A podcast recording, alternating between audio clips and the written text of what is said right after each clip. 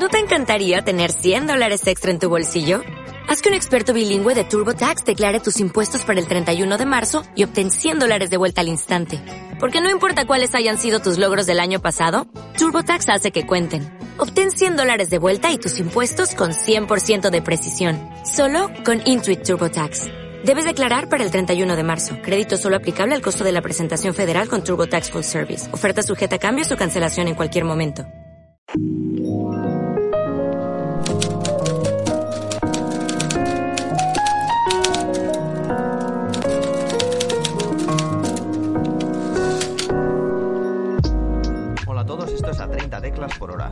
Podcast semanal donde aprendemos juntos escribiendo. Y yo soy Man. Y yo soy Miguel. ¿Has planificado bien este podcast, Miguel? Eh, hay que planificar eh, todo en la vida. Todo en esta vida. Efectivamente. Incluso la muerte. Como haría un samurái, de verdad. Joder, el primer giro que no he visto venir en los primeros 10 segundos. Estoy muy taciturno. no, la verdad que no sabía ni. No, lo sé, no he visto venir ni yo. Pues, ese es el espíritu del, del escritor.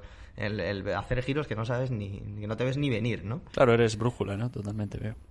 Sí, no- bueno, eh, solo cuando hablo contigo. vale. Solo cuando hablo contigo. Bueno, pues esta semana vamos a hablar del proceso creativo completo, bueno, completo, digamos, desde que se llega, desde que llega la idea hasta que tenemos la versión final de la novela. Vamos a hablar del proceso mm, hasta el inicio más, más lejano, ¿no? Desde que llega la idea hasta que se va desarrollando, cómo vamos completando, cómo vamos presionándonos para seguir con la, la historia y hasta que al final, bueno, la entregamos, la corregimos, etcétera, etcétera, ¿no? Sí. Básicamente todas las fases. Yo creo que hemos hablado de la mayoría de ellas por separado, pero a lo mejor hemos visto interesante, esto lo, me lo dijo Miguel, que podía ser interesante hablar como proceso completo, ¿no? Y yo creo que Sí. sí, puede, puede ser chulo. Sí, más que nada, eh, un poco la, la administración de, de tiempos. To- Todo, esto viene por un, por un tuit que, que se, se me ocurrió era de David Begil, que estaba eh, retuiteando a alguien llamado Tony Hill, que no, no- sé muy bien quién es, pero puso, puso una imagen que era el proceso creativo y era como una barra en, en, eh, en horizontal muy larga y el 80% de la barra está en rojo diciendo que eh, estás jodido ese 80% de tiempo desde que empiezas hasta que llegas al 80% del trabajo. Luego el siguiente 15% estás en pánico y luego el último 5% estás llorando. Entonces, es, es un poco, bueno, eh, eh, viene a partir de aquí, ¿no? ¿Cómo, cómo nos administramos? Eso es. Y yo creo que en un momento determinado habría que hacer otra versión de este programa en el que mm, un, un autor ya, a lo mejor ya con más, Sí, que está más cercano al tema de la publicación, ¿no? Al tema de, de cumplir con, con deadlines, digamos, ¿no? Con, con fechas de entrega, se pase por aquí para comentarnos cómo se lleva eso. Bueno, en principio nosotros no tenemos eh, ni que cumplir ninguna fecha de entrega para nada, así que, así que bueno, eh, vamos a dar la opinión que tiene alguien que bueno que empieza que escribe novelas al tuntún hasta que hasta que las va completando, ¿no? Pero bueno, va a ser va a ser bastante útil. Em, vamos a ver. Creo que es bueno que compartamos cada uno nuestro proceso creativo eh, y así vamos haciendo una, una imagen paralela, ¿no? De cómo trabaja cada uno. Em, te voy a preguntar por la, la calle de las mentiras. Eh, disponible en Amazon. Sí, en Eh, amazon.es y .com, sí. Es y punto com, por Miguel Delis. Bueno, ¿cómo te llegó la idea eh, seminal, no? La idea que, que es la, la que origina el resto de la historia, ¿no? Porque yo tengo una forma de identificar esto eh, para que lo escuche la audiencia, ¿no? Eh, hay dos formas para mí de, de encontrar, de empezar una historia. Una de estas maneras es que el tema llegue a través de un estímulo, ¿no? O sea, yo que sé, estás viendo una peli y de pronto una escena, ocurre una escena y esa escena te lleva a pensar en algo, o yo que sé, una imagen que ves, o un cuadro, o una foto en internet, yo que sé, es que puede venir de mil formas. Y bueno, pues esta, esta escena te hace pensar y ahí empiezas a construir la historia. Eh, la idea se expande, el estímulo se expande y entonces empiezas a buscar y al final el tema surge de, esta relación que vayas desarrollando que en principio no sabías hacia dónde iba, ¿no? Pero la otra forma puede ser que precisamente tú quieras hablar de un tema específico, eh, quieres hablar sobre, sí, sobre los hobbies de las moscas, pues, pues te pones a hablar de ello y empiezas a desarrollar una historia que tenga como tema eso, ¿no? Y, y vas desarrollando las relaciones con respecto a eso. Entonces, claro, esta es una manera, es como un poco lo del huevo y la gallina, ¿no? La idea te llega al principio y desarrollas sobre esa idea, Sí. o eh, mm, te- la idea te llega a través de, de haber desarrollado ya una escena en tu cabeza o una serie de, de historias que de momento en principio no tienen el tema desarrollado, ¿no? Y dicho esto, y un- quizá un poco mal explicado, pero sigamos adelante, ¿de dónde te llegó tu idea? A, a ver, yo, yo soy de estos que ti- tiene un- una idea, que cree que, que es buena, que puede funcionar, y a partir de ahí eh, es como si dibuja un punto y empieza a hacer círculos alrededor y empieza a añadir como capas, ¿sabes? Hay gente que ya va... Estilo cebolla. Sí, hay gente que va con... Sí, soy un escritor cebolla, cebollino. y hay, hay- hay gente que no, que lleva con toda la idea clara o simplemente él se imagina una escena, empieza a escribir y a partir de ahí sale. Yo, yo no. Pero, eh, claro, esto es como siempre, ¿no? Cada uno lo que le funcione. También es verdad que yo no vivo de esto. Así que yo pude permitirme tardar cuatro años desde que tuve la idea hasta que salió.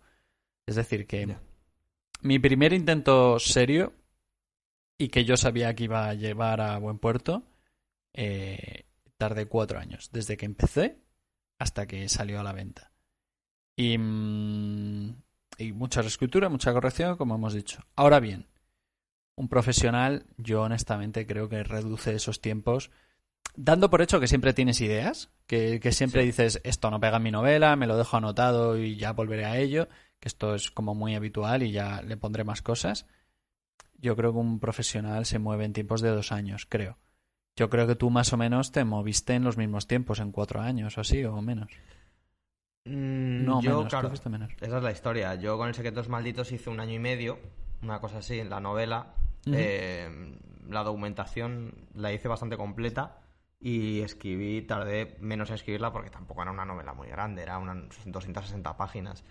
Eh, sí que es verdad que ahora, como ya he comentado otras veces, se está eh, beneficiando de una reescritura de, de ciertas partes, ampliación, digamos, una edición revisada, como llaman, ¿no? Eh, que va a estar ampliada para tener un par de episodios más que completan un poco mejor la historia. Y eso es algo que se podía haber beneficiado la novela en su día si le hubiera dedicado más tiempo, pero claro, mm, era mi primera novela, tenía, era un poco ir a ciegas, solo me iba guiando por pues, artículos, podcasts, cosas que iba Sí. escuchando. Eh, y no tengo, claro, no tengo esta conexión tan, tan cercana como tengo ahora eh, con otros escritores, con Claro. el mundillo, eh, que me ayuda mucho a, a frenar ahora cuando, mm, cuando Sí, me sí. entra la ansiedad, ¿no? En su momento, pues era un poco una cosa casi personal que compartía con gente que le gustaban las mismas cosas que yo. Y a través de eso descubrí que, pues, que me encantaba escribir novelas. Y de hecho, en el camino interno se nota el camino interno está escrita en tres años, así. Porque, claro, son eh, blogs en su día que yo, re- que yo mm, luego me, me cargué el blog, pero reescribí esos blogs. Luego volví a reescribir esos blogs eh, eh, un, un año después. Esos son los que tú me hiciste la revisión. Y luego tardé pues otros seis meses, casi un año en, en, en hacer la versión final de Sí. esa que me corregiste tú. Entonces, claro, pues yo creo que sí. O sea, si vas con calma, tienes otras cosas que hacer y estás ocupado y tienes proyectos adicionales, como puede ser un canal de YouTube como tú, eh, y como dentro de poco yo también, que no lo he comentado, pero luego lo diré al final del programa, eh, como el podcast, como cualquier otra cosa que quieras hacer con tu vida, pues sí, eh, a lo mejor em, te mueves más entre los dos y los cuatro años, ¿no? Dependiendo de tu productividad. Sí, sí. Yo, vamos, por, por lo menos por eh, eh, autores que sigo suelen presentar eso, cada dos años un libro.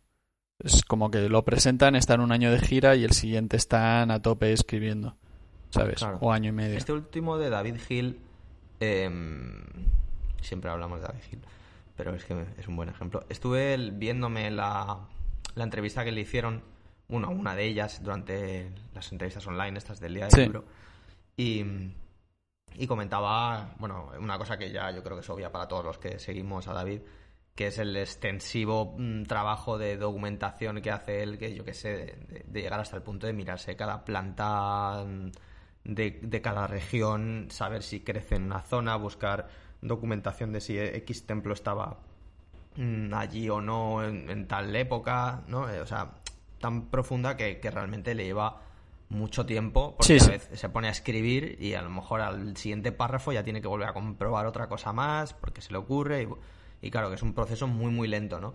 Eh, porque le, le, preguntaban obviamente por la siguiente novela y por más cosas, ¿no? Entonces, claro, dependiendo de la persona y dependiendo del trabajo, porque claro, no es lo mismo hacer novela histórica que, la documentación que haces para otros géneros, pues sí, yo creo que, que esa es, una, es un periodo aceptable, ¿no? Unos dos años sería... Yo creo que dos años está bien, entre dos y cuatro, dependiendo de eso, de, de lo que tengas que hacer. Pero bueno, igualmente, es que creo que es un error empezar a mirar una novela con, la idea de cuánto tiempo voy a tardar. O sea, Sí. Si te gusta escribir, encontrarás tiempo y, y, ya está, y lo irás tirando para adelante. Y si tienes cuatro años de espera, pues los tienes. O sea, es así.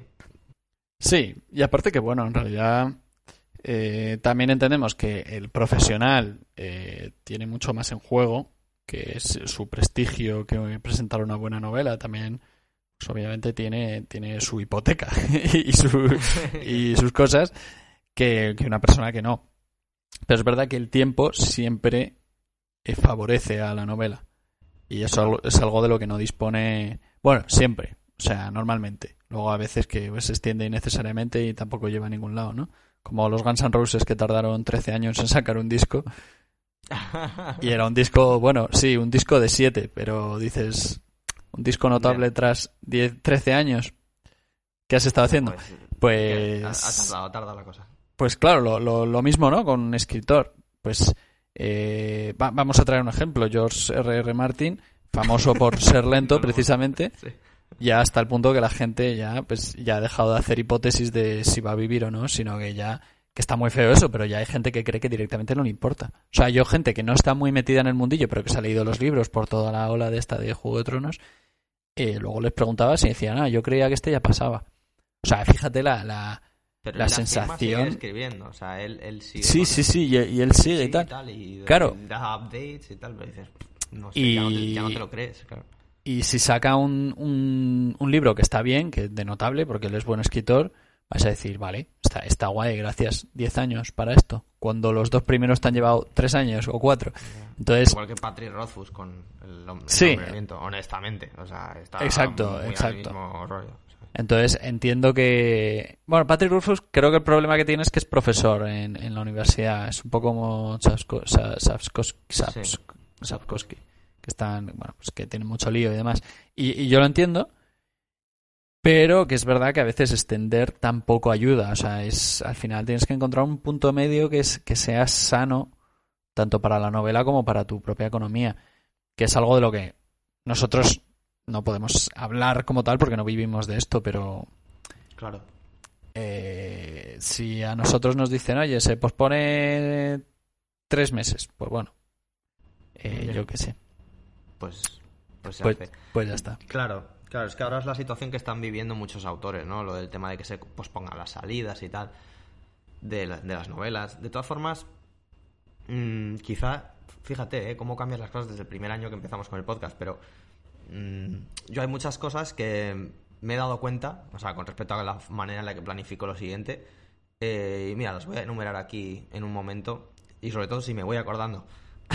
pero bueno, eh, la primera de todas es que una cosa en la que no creía al principio, ahora soy ferviente creyente en ello, y es que cuando terminas una novela de cabo a rabo, no es una mala idea reescribirla otra vez. Hay gente que lo hace.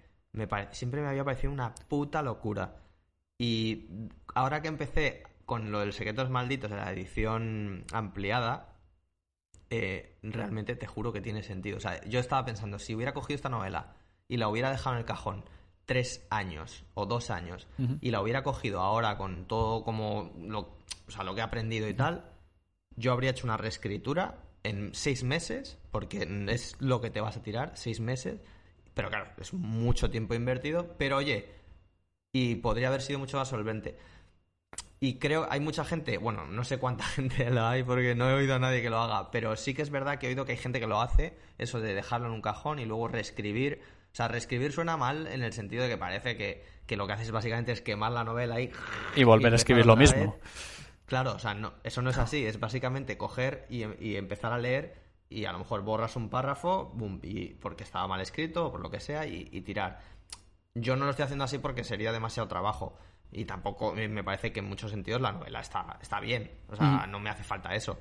Pero sí que entiendo, a través de haber hecho este proceso, entiendo la lógica de reescribir la novela una vez han pasado un tiempo y sobre todo no por el hecho de que esté mal escrita. Esta, he, aquí la clave.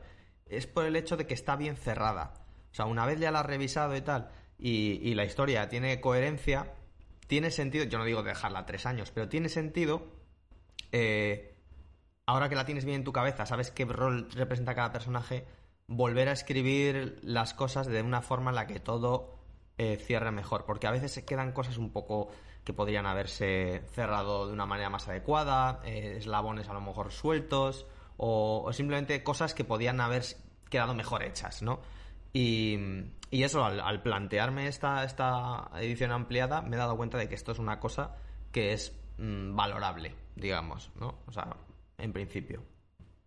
Sí, hombre, eh, pero claro, eso ya eh, juega mucho en si tú eres eh, usas este método, juega mucho ya en qué tiempos administras. cuánto puedes dedicarle, lo que tú has dicho, ¿no? Seis meses. Bueno, pues seis meses. Claro, está bien ponerse, ponerse fechas uno mismo y, y, además de las que te ponga una propia editorial, por supuesto. Eh, y está bien también saber cuándo tienes que tener un argumento suficientemente fuerte como para mover esa fecha, porque eh, todos nos hemos mentido a nosotros mismos con un capítulo más, una partida más, esto nos ha pasado a todos, ¿no? Pero eh, donde, quiero llegar con esto es que no, no hay una norma, es, es, un... yo creo que está bien que, yo, fíjate, algo que haría eh, para escribir una, una futura novela. Eh, ahora tengo mucho lío, y, pero tener una fecha estimada, ponerme un deadline, pero ponerme también fases previas de aquí tengo que haber terminado el bruto para entonces. Sí, correcto. Oye, que no pasa nada porque no lo acabo este mes, porque de repente, eh, yo qué sé, mm, no sé, me, he quedado encerrado en Italia porque no puedo volver a España porque hay un algo en el mundo muy raro. Pues, pues bueno, oye, ya está. Eh, bueno, pues está bien. Pero, pero eh, tener estructuradas esas fases, ¿no? Como, como decir, vale, eh, investigación. Lo, primero, evidentemente, como decías, David Begil lee cada, cada párrafo y normal. De hecho, es que, es, que sus novelas es que tienen que ser así porque si no, no serían tan buenas. Pero, eh, decir, necesito haber leído todo esto antes de ponerme a escribir. Una vez que me pongo a escribir, escribo tres capítulos, vale. Calculo que por cada capítulo me paro tanto. Porque yo qué sé. A ver, si eres una persona que, que, quieres moverse por fechas y estructurarte, claro. Si eres de los que mm, va ahí, pues bueno, pues también vale. Y luego, pues eso, yo pondría, pues eso, una fase de eso, de documentación, otra escritura, y luego de reescritura, y luego de bueno, yo haría dos reescrituras, honestamente. haría dos, ¿eh? Para complicar la historia. Pero, o por lo menos una, una reescritura y una relectura, que ya sea para atinar y afinar y no sé qué. Lectores, lectores que, que, bueno, que te digan y demás. Y luego una última, una última parte. ¿Qué tiempos? Pues cada uno encontrará los tiempos que le funcionen. A, mí me cuesta pensar en dos años, entre otras cosas, porque eso, porque no vivo de esto, tengo canal de YouTube y tengo muchas cosas. Pero yo, por ejemplo, con el canal de YouTube funciona así. O sea que... No, claro, además es necesario. Sobre todo en una cosa que es una publicación semanal, en el, sentido de YouTube, ¿no? Si quieres ser regular y que las cosas funcionen para ti, entre otras cosas, entre otras muchas cosas, aparte de calidad y una serie de valores, necesitas tener una periodicidad que sea aceptable, ¿no? A ver, estar... La gente me hace gracia cuando viene con el rollo de los artistas no tienen fechas, vale. ¿Quieres vivir de esto? Bueno, olvídate de querer vivir de esto. En realidad, si lo que te gusta es poner historias ahí fuera y completarlas y tal, realmente es necesario ponerse Claro. un equilibrio. O sea, no hace falta que te estés presionando todos los días, si no vives de esto sobre todo, y, y ya está. Pero sí que es verdad que, hay- que hace falta, pues lo que dices tú, ponerte unos deadlines. Yo, la- fíjate, la fase de documentación es la que nunca me pongo deadlines, porque no sé hasta cuándo va a durar. De hecho, luego la, la fase de documentación normalmente se extiende hasta cuando ya estás escribiendo la novela porque piensas que ya sabes todo lo que tenías que saber y luego no. Y no, y no sabes nada. Una vez acabas el primer no párrafo nada. dices, bueno. Claro, pero bueno, es una, es una parte bastante grande de la documentación. A lo mejor yo diría un 60 o un 70, ¿no?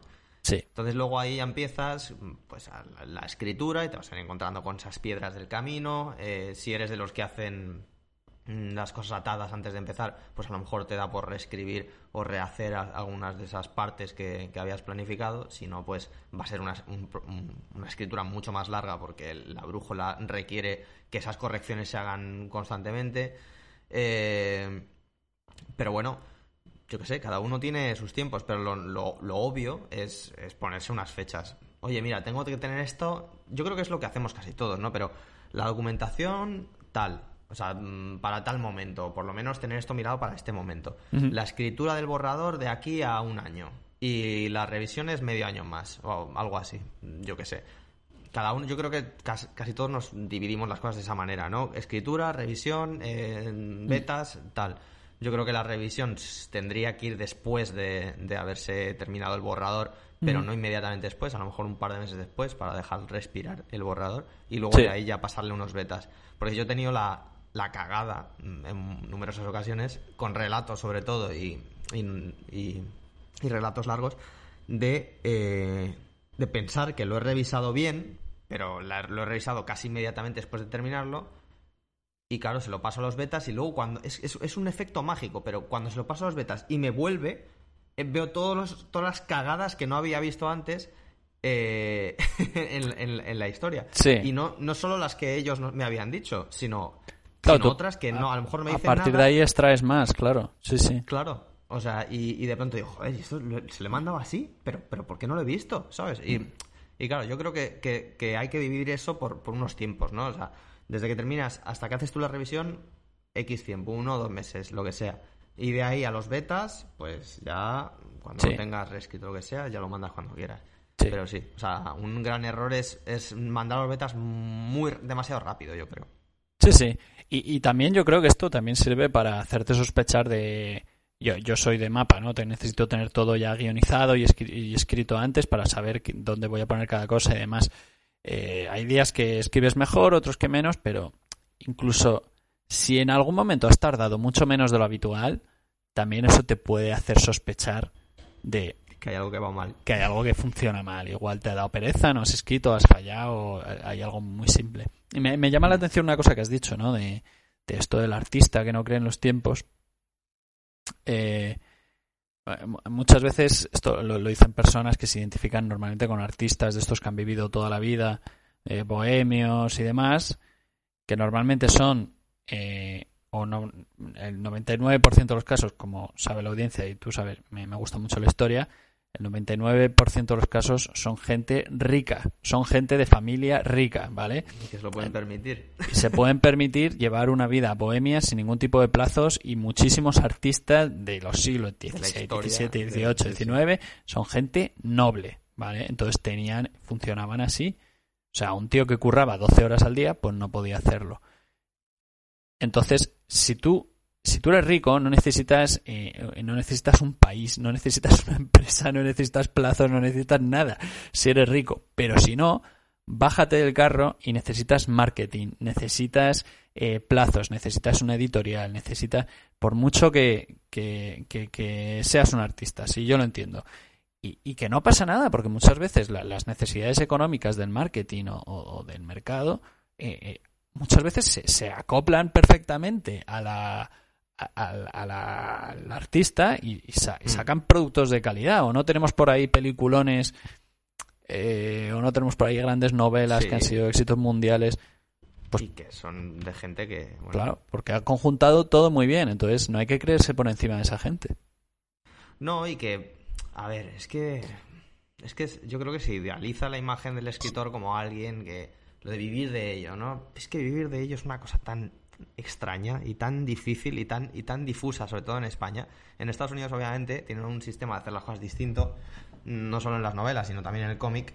Y claro, esto se refleja en múltiples aspectos de, de la forma en la que la gente ve las, las editoriales. Pero eso no pasa en España. O sea, en España la mayor parte de los escritores tienen otro trabajo. O sea, empezando por escritores mm, que venden más. La mayor parte de los escritores son están haciendo otras cosas a la vez, porque no queda otra. ¿Y qué pasa? Que si es lo único que haces escribir, pues hombre, más te vale que esas ocho horas que no tienes que ir a trabajar las dediques en hacer cosas productivas, como documentarte, como preparar cosas, o sea, etcétera.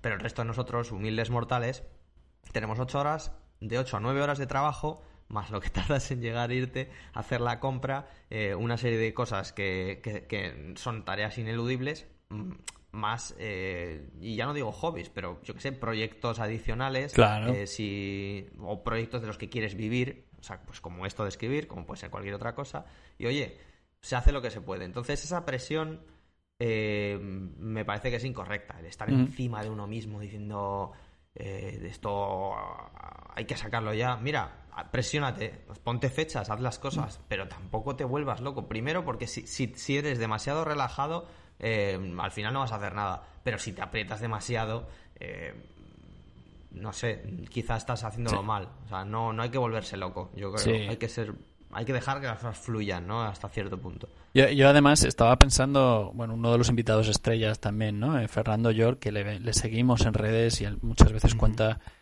sus proyectos y el tío, o sea, es, es un artista porque está trabajando en mil cosas a la vez pero no para. Y, y, y, en asociaciones, creando, mm, yo qué sé, está metido en todo. Tío. Y cuando termina una, empieza otra y te empieza a contar, y como que lleva un mogollón de cosas en paralelo, todas de, muy buena calidad, todas, todas muy buenas. Y entonces es un tío que, que ha sabido eh, organizar, dar clases, con vivir de lo suyo, con su pasión, con hacer buenos productos y con estar lidiando con plazos y términos todo el santo día sin, sin caer en el engaño a sí mismo de es que necesito más tiempo porque el tío cumple y saca cosas que son buenísimas. Entonces... Mm, Depende de cada uno, pero yo creo que engañarse uno mismo es lo peor que uno puede hacer. Y punto, tío. Ya está. ¿Te gusta escribir? Escribirás.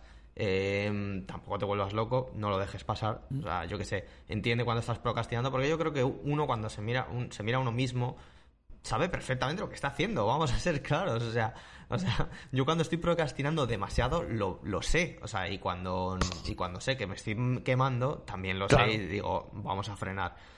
Pero bueno, hay una cosa, eh, por cierto, un consejo de Brandon Sanderson que a mí personalmente va muy bien para planificar novelas. Y es, eh, no sé si lo hemos comentado antes aquí, pero bueno, al resto de la gente no sé qué tal le parecerá, pero a mí me va bastante bien. Y es eh, procurar que los proyectos que tienes o sea, literarios, en este sentido las novelas que tienes planificadas, eh, puedes avanzar en todas a la vez, pero procura que estén en diferentes grados de desarrollo. O sea, poniendo un ejemplo, la novela con la que estoy ahora más a fuego, eh, que a veces además cambian. O sea, realmente ah, los procesos van, mm. yo que sé, lo que te pide el cuerpo, ¿no? Estaba trabajando en una novela que era así más distópica y esa novela la estaba dando mucho fuego, estaba en, el proceso de escritura y la he parado. Y la he parado. Y la otra que tenía más parada, que había terminado el proceso de documentación, es la que he empezado a escribir y esa es la que voy a seguir escribiendo porque ya noto que es mm, lo que me pide el cuerpo. O sea, seguirla porque es una novela con la que tengo muchas ganas. Eh, y bueno, pues esta se ha quedado en ese proceso y la que estaba en proceso de documentación ahora ha empezado a ser escrita. Y, la, y a lo mejor si hay otra que ya se ha escrito, es buen momento para revisarla pero no es buena idea y es cierto porque requiere diferentes estados mentales, yo creo, trabajar en tres novelas eh, o tres proyectos largos, digamos, al mismo tiempo en la misma fase. Por ejemplo, la fase de escritura está a tres cosas, es un poco complicado. A mí es verdad que no me va muy bien. Si es una historia corta y la novela vale, pero si son dos o incluso tres novelas, ya dos novelas me parece demasiado, pero tres, mm, sobre todo, que el que mucho abarca poco aprieta, ¿no? Sí, Sí, sí, eso, eso es verdad. Y si lo haces, pues bueno, está bien que estén en diferentes fases. Eso está, está bien. También es verdad que estamos hablando de Sanderson, que es eh, un maníaco y es, es un maníaco que, que él mismo, eh, yo le, vi el verano pasado dos veces, eh, una en Madrid y otra contigo, en Asturias, y mm, el tío decía que, pactó con su familia el tiempo familiar y el tiempo de escribir, porque, porque el, tío, o sea, es que le, le, le, gusta tanto, y no solo le gusta, sabe que es bueno en eso, eh, que, que, bueno, pues el tío va ahí a tope. Y entonces, eh, eh, bueno, pues ha tenido que aprender a administrarse a, a menos, no como los demás. Pero bueno. A, quitarse de, escribir porque la gente dice, ¿dónde te has metido? Exacto. Pero bueno, e, es verdad que es un, es un buen ejemplo y de, hmm. persona también que, que, ha tenido también que lidiar con, con muchas cosas de a, la vez hasta que ha tenido sus tiempos. Entonces, un, poco Lo, lo, que yo quería decir, eh, lo que hemos dicho muchas veces, no te engañes a ti mismo, ponte unos tiempos realistas eh, es algo que también se aprende por el camino. Lo hablamos ya con la experiencia de, bueno, pues que, pues que también nosotros nos hemos dado contra un muro creyendo que, pues que íbamos a tardar tanto y luego no, o al revés. Entonces, bueno. Y, pero sobre todo ser consciente de que, de que necesitas pasar por ciertas fases y yo creo que, que cada fase requiere su tiempo. Y, y, y, no puedes pasar por ellas sin, ser consciente de eso. Sin, hmm. bueno, pues estoy por aquí y por no lleva nada. No, no, no lleva nada. Claro. No, y que además eso, el... O sea, uno siempre piensa que está en su mejor momento cuando está en el presente, ¿no? O sea, yo pensé que no, no sé, decía, joder, pero ¿cómo voy a mejorar? ¿Cómo puedo mejorar? Lo estoy intentando todo, ¿no? Y luego te das cuenta pasan dos años y dices, hostia, pues, pues eh, sí. Eh, o sea, es así, simplemente. O sea, si sigues haciendo el esfuerzo, lees, escribes, practicas, aprendes, mejoras.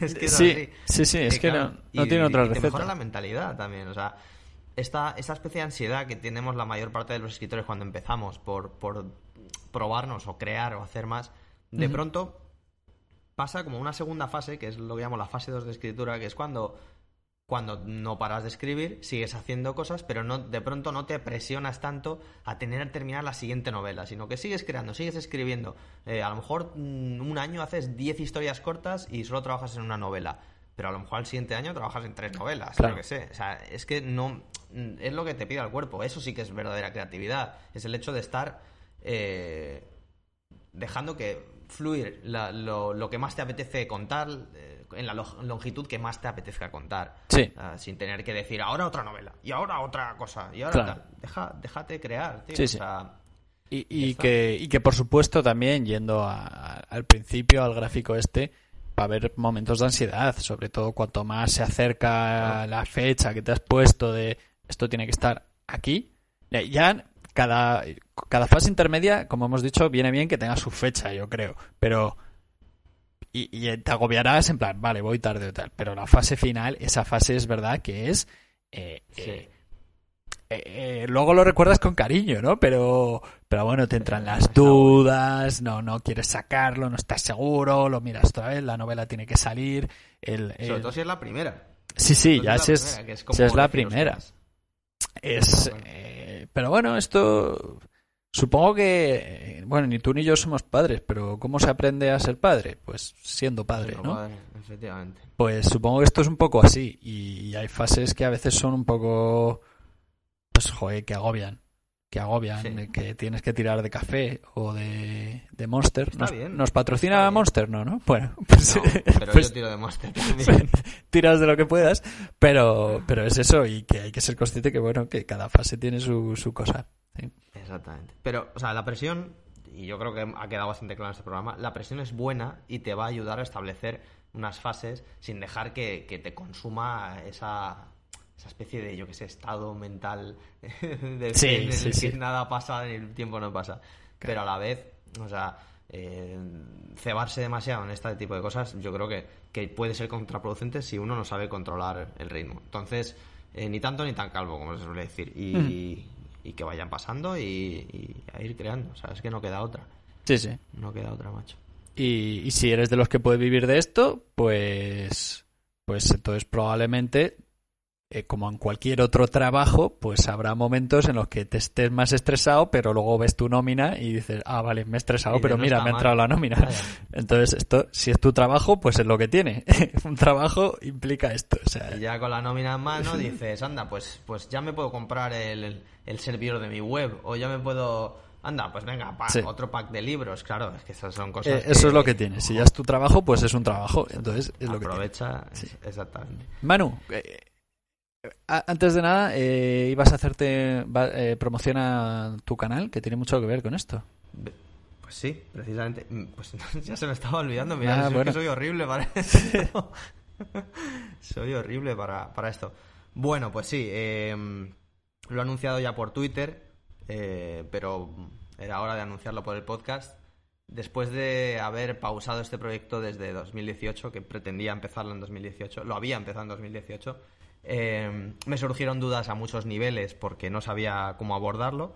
Y después de intentar hacer un vídeo me di cuenta de que mm, YouTube me iba a tirar por derechos de autor un montón de cosas y me quedé bloqueado y decidí que se iba a quedar en pausa hasta que algún día me apeteciera volver a pensar en ello. Y ese día ha Y, llegado. eso- y ese día ha llegado. Eh, Llegó con el coronavirus, que en muchos sentidos ha, ha sido eh, una presión, porque no me ha permitido escribir mucho, porque ha habido mucho estrés, ansiedad en trabajo y tal. Pero una cosa que sí me ha ayudado es a sacar, a pensar en este proyecto y sacarlo. Y bueno, pues este proyecto era un canal de YouTube que hace tiempo que quería montar. Se va a llamar Manuscript. Eh, yo creo que, que la cosa tiene su gracia, ¿no? Con lo de Manu y con lo de Script. Así que Sí, sí. Así que, bueno, ese es el nombre. Y básicamente es un poco pues lo que hacemos aquí en 30 teclas, pero aplicado a cine, televisión, también algo de novelas, no va a haber tanto de novelas en este caso, videojuegos también va a haber, eh, y cómic. Entonces se hablará de recursos, herramientas. Está más centrado en las herramientas que en el propio cine. O sea, todos los recursos visuales que se verán están enfocados a explicar estas herramientas. Pero bueno, también va a haber eh, reviews de películas hablando sobre pues qué cosas técnicas o qué cosas a nivel narrativo no han funcionado. Eh, yo creo que va a ser un poco así más coñero en muchos sentidos, en otros va a ser más técnico. Y bueno, pues en- eh, se estrena el 20 de mayo.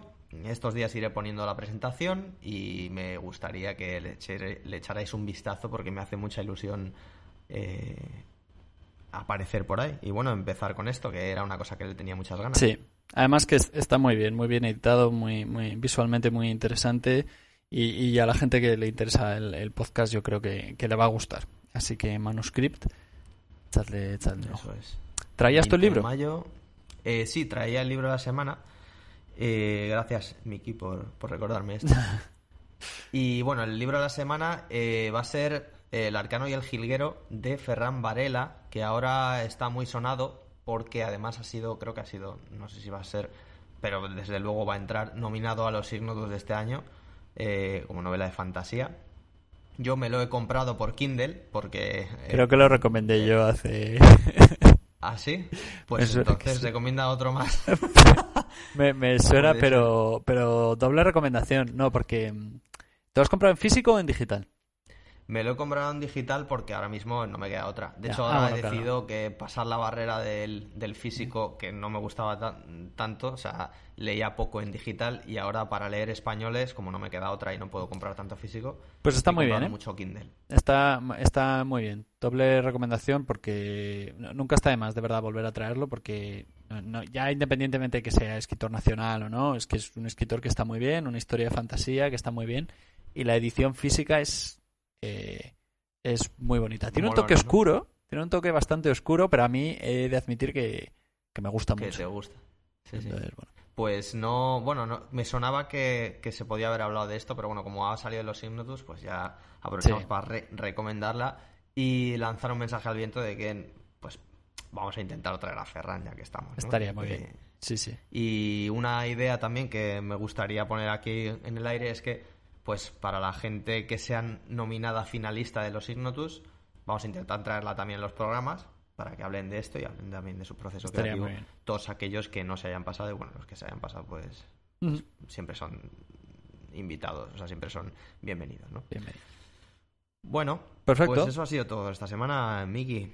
Pues, pues nada, eh, ahora os toca poneros plazos y poneros a escribir. Eso es. Sobre todo pones a escribir y los plazos van saliendo. Van saliendo.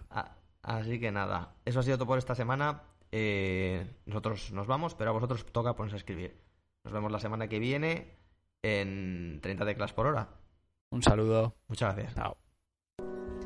Si te ha gustado este programa, recuerda que puedes escucharnos en iBox, iTunes, Spotify y YouTube y nuestra web www.30teclasporhora.com, que es donde está nuestro contenido.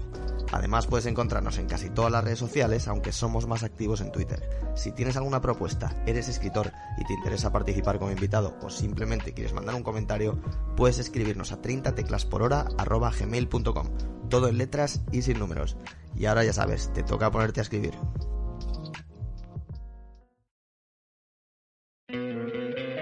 ¿No te encantaría tener 100 dólares extra en tu bolsillo? Haz que un experto bilingüe de TurboTax declare tus impuestos para el 31 de marzo y obtén 100 dólares de vuelta al instante. Porque no importa cuáles hayan sido tus logros del año pasado, TurboTax hace que cuenten. Obtén 100 dólares de vuelta y tus impuestos con 100% de precisión. Solo con Intuit TurboTax. Debes declarar para el 31 de marzo. Crédito solo aplicable al costo de la presentación federal con TurboTax Full Service. Oferta sujeta a cambios o cancelación en cualquier momento.